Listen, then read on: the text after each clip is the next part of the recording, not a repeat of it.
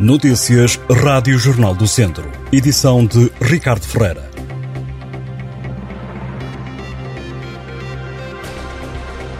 PSP de Viseu apreendeu artigos de pirotecnia no valor de mais de 700 euros num estabelecimento comercial da cidade. O material foi apreendido depois de alunos serem apanhados junto de uma escola a usar estalinhos e bombinhas de carnaval, situação que levou a PSP a fiscalizar essa loja, onde a polícia detectou várias infrações e apreendeu artigos de pirotecnia. Entre o material apreendido estão 91 caixas com um total de 4.226 petardos, 51 caixas com 306 girassolos e 68 caixas com mais de 1.300 bombetas. Foi apreendido ainda mais material.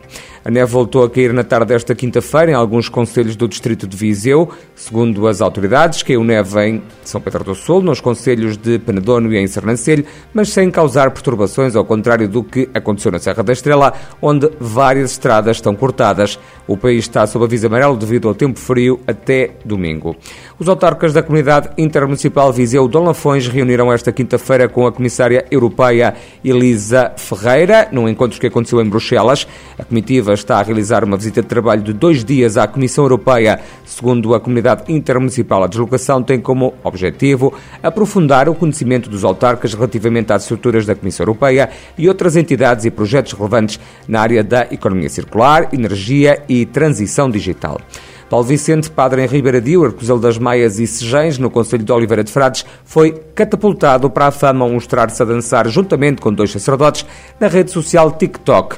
Os vídeos dos pastores somam já milhares de visualizações e comentários. Paulo Vicente e os padres Guilherme Peixoto e Jorge Gonçalves já lançaram cerca de uma dezena de vídeos. A brincadeira começou no fim de semana e já se tornou viral. Ao Jornal do Centro, o padre Paulo Vicente, de 30 anos, explica que é novo no TikTok, uma rede social que é muito popular junto dos mais novos.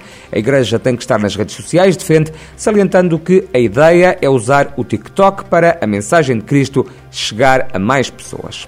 A comercialização de vinhos do Douro e do Porto atingiu os cerca de 625 milhões de euros em 2022. É um valor recorde para o qual contribuíram à recuperação do mercado nacional. Também as vendas nas categorias especiais. As vendas subiram 3% face a 2021.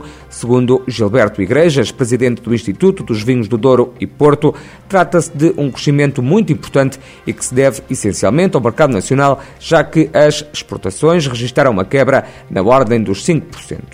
A Câmara de Mangualde volta a apoiar 10 clubes do Conselho com cerca de 200 mil euros.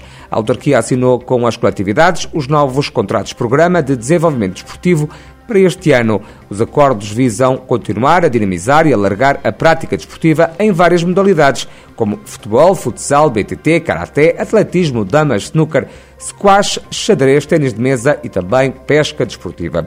E os motores vão voltar a ouvir-se em São Pedro do Sul. O Termas Motorfest vai para a estrada de 17 a 19 de março. É a segunda edição da iniciativa que acontece nas Termas de São Pedro do Sul, aquela que é a maior estância termal da Península Ibérica. Segundo a organização que integra a autarquia samparense, a Termalistur, em parceria com a Promo Lafões, o evento volta a conciliar a competição e a cultura automóvel com experiências de bem-estar, gastronomia, cultura e descoberta do património. Durante três dias, os automóveis e as motos vão ser as figuras principais nas terras de Lafões. Estas e outras notícias em jornaldocentro.pt